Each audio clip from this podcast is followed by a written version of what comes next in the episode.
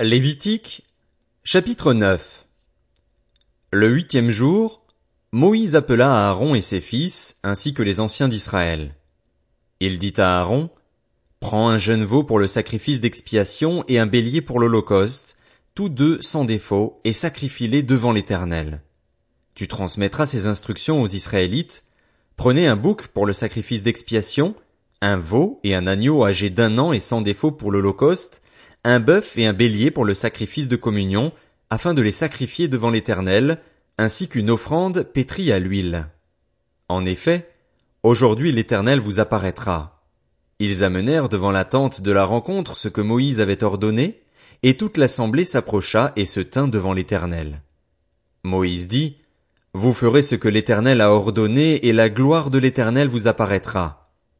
Il dit à Aaron, Approche-toi de l'autel, offre ton sacrifice d'expiation et ton holocauste et fais l'expiation pour toi et pour le peuple.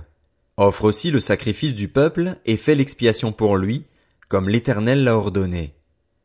Aaron s'approcha de l'autel et égorgea le veau pour son sacrifice d'expiation. Ses fils lui présentèrent le sang.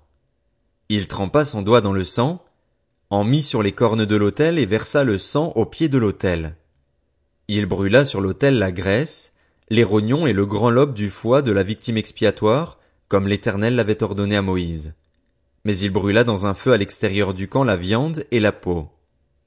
Aaron égorgea l'holocauste. Ses fils lui présentèrent le sang et il le versa sur le pourtour de l'autel. Ils lui présentèrent l'holocauste coupé par morceaux avec la tête et il les brûla sur l'autel. Il lava les entrailles et les pattes et les brûla sur l'autel, par-dessus l'holocauste. Ensuite, Aaron offrit le sacrifice du peuple. Il prit le bouc pour le sacrifice expiatoire du peuple, l'égorgea et l'offrit en expiation comme la première victime. Il offrit l'holocauste en le sacrifiant conformément à la règle.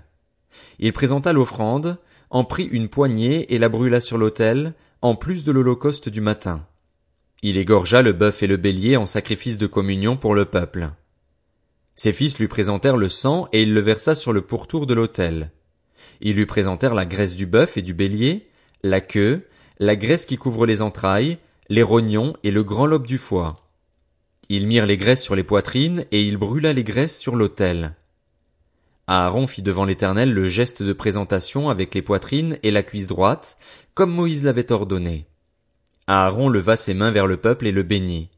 Puis il descendit, après avoir offert le sacrifice d'expiation, l'holocauste et le sacrifice de communion.